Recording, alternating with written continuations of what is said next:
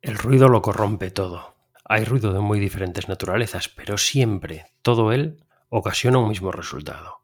No permite oír los sutiles sonidos que, en la mayor parte de ocasiones, son los que ocultan aquello que realmente quisiéramos poder oír. Hey, soy Sergio y esto es Medianoche.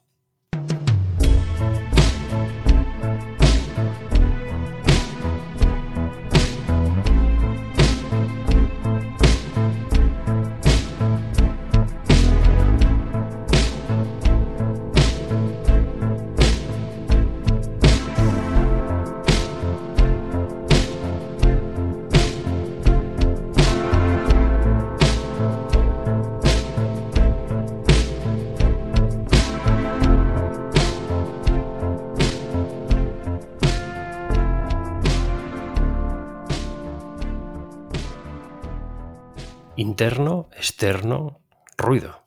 Todo produce el mismo resultado, aunque parta de fuentes diferentes. Algunas personas necesitan de la calma de una biblioteca o de su casa vacía para concentrarse en lo que hacen y en sus propios pensamientos. En cambio, otras son capaces de hacerlo en un ambiente ruidoso, en una mesa en medio de una cafetería agitada o en un parque muy transitado.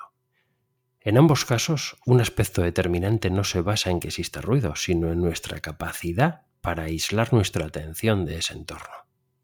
Sin esa capacidad, el entorno más tranquilo puede resultar ruidoso en exceso, porque no todo el ruido proviene de fuentes externas. Con ella, incluso en entornos relativamente hostiles podríamos adaptarnos y conseguir nuestro objetivo. Entonces nuestra capacidad para monitorizar el entorno con un mínimo grado de consumo energético y con un mínimo grado de atención que no nos saque de nuestro estado es muy importante. Sin embargo, no lo es todo, porque incluso lo prácticamente ilimitado tiene límites.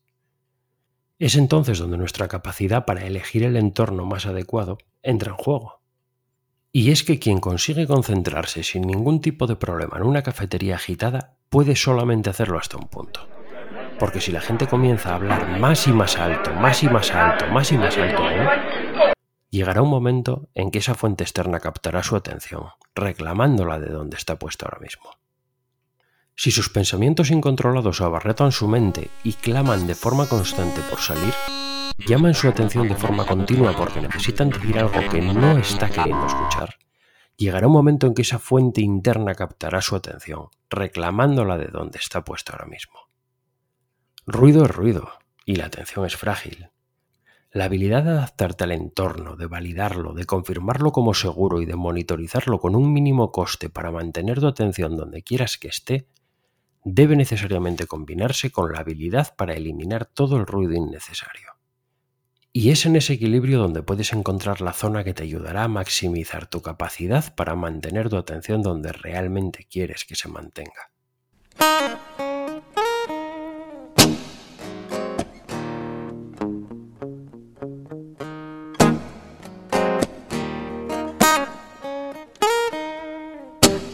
¿Para qué y de qué modo levantar muros ante el ruido? ¿Cómo evitar la saturación ante un mundo en que la información con un potencial interés es infinita? Vivimos en un mundo en que la explosión de nueva información es constante y tu capacidad de hacerle frente es limitada. En este entorno, levantar muros ante el ruido es una práctica más que saludable. Te ayudará a centrarte en aquello que es más importante para ti.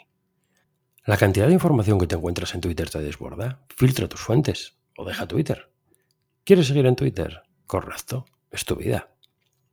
Quizá dejar Twitter supone un extremo al que no deseas llegar. Para saber si realmente lo es, necesitarás conocer tus pilares fundamentales y qué puede aportarles Twitter. Quizá sí que puedas llegar, o quizá puedas llegar a seguir 50 cuentas en lugar de 500. Tú pones tus límites, nadie más. Pero te aconsejo que tus muros ante el ruido existan. Te aconsejo incluso que sean muchos y altos, en la medida de lo posible. No suponen renunciar a tu libertad, todo lo contrario sabes que esos límites te harán realmente libre, en tanto salvaguardan aquello que más te importa. Mantener proactivamente reducidas tus fuentes de potenciales inputs, buscando calidad en lugar de cantidad, te ayudará a abrir y mantener espacio para lo irrenunciable para ti, para lo realmente esencial en tu vida, para aquello que de veras te aporta. Es necesario darle una vuelta a esto, es necesario darle la importancia que tiene, Ve con cuidado, podrías perderte algo, o quizá lo de que de veras te importa esté en otro lugar y estés permitiendo que Twitter adquiera un protagonismo que no debería tener.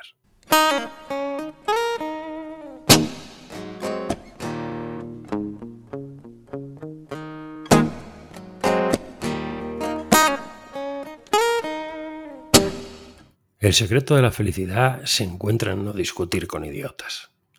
Más allá de la broma, tras esta sentencia se encuentra una moraleja que adquiere tintes casi dramáticos si se analiza detenidamente. Seguro que tras escuchar la primera frase que te he dicho, alguien que conoces ha aparecido de repente y como por arte de magia en tu mente. No discutir con una persona así no es fácil porque aun cuando tratas de no hacerlo te persigue. Necesita hacerlo, necesita vencer. Necesita ser más, estar por encima. En realidad estas personas lo hacen buscando cubrir una serie de carencias fundamentales que han reducido a mínimos el sentido de su vida. Tratan de llenar ese vacío con esas pequeñas victorias irrenunciables. Unas victorias que se convierten en la mayor de sus drogas. Ninguna persona con una vida emocionalmente saludable necesita constantemente aprobación, baño de masas o victorias sobre otras. Cuando esto te ocurra, cuando una de esas personas se cruza en tu vida, no caigas en su trampa. Detente, observa la situación en perspectiva y aléjate. Levanta muros ante el ruido aunque te persiga. Ella te necesita, pero tú a ella en absoluto. Corrompe lo que toca. Uno de los ingredientes fundamentales del secreto de la felicidad se encuentra en rodearte de personas que aportan a tu vida. Y el ruido, como ves, se encuentra en todas partes y lugares, no únicamente en prensa o televisión o redes sociales. También hay personas que hacen elecciones y como consecuencia de ellas no aportan valor basan sus relaciones en algo que tú no deseas basar las tuyas. También es ruido.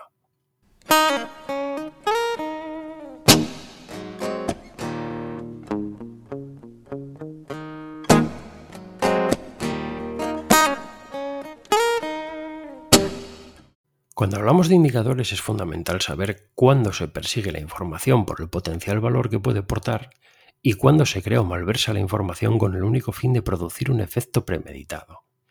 La intención es diferente, la información misma también lo es, y por supuesto el resultado que se produce a partir de ella no se parece en ambos casos. Analizar la información para buscar puntos de mejora es una cosa.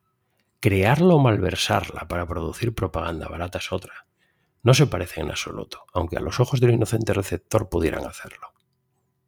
Da igual que corrompas los datos en bruto de una encuesta o que crees un ranking cuyas reglas y métricas hayan sido cuidadosamente estudiadas para obtener el resultado que deseas mostrar.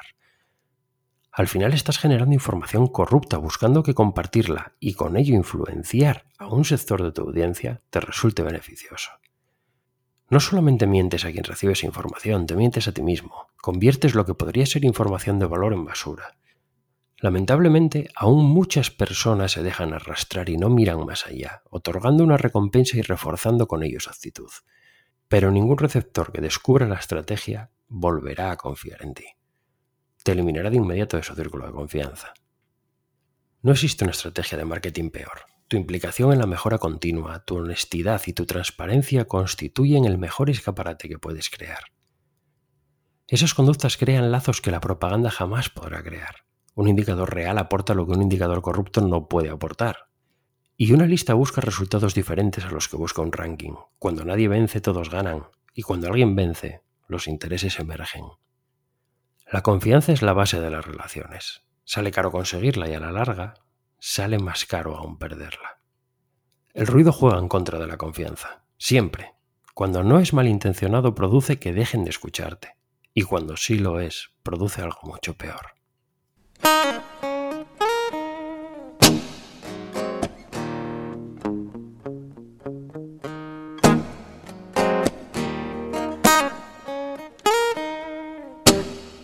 Recuerda que desde medianoche.link, LINK, puedes enviarme tu audio con tan solo pulsar el botón naranja. Grabar y enviar, rápido y sencillo. Funciona desde un navegador, funciona desde una tablet y funciona desde un móvil. Funciona desde los principales navegadores en todas partes.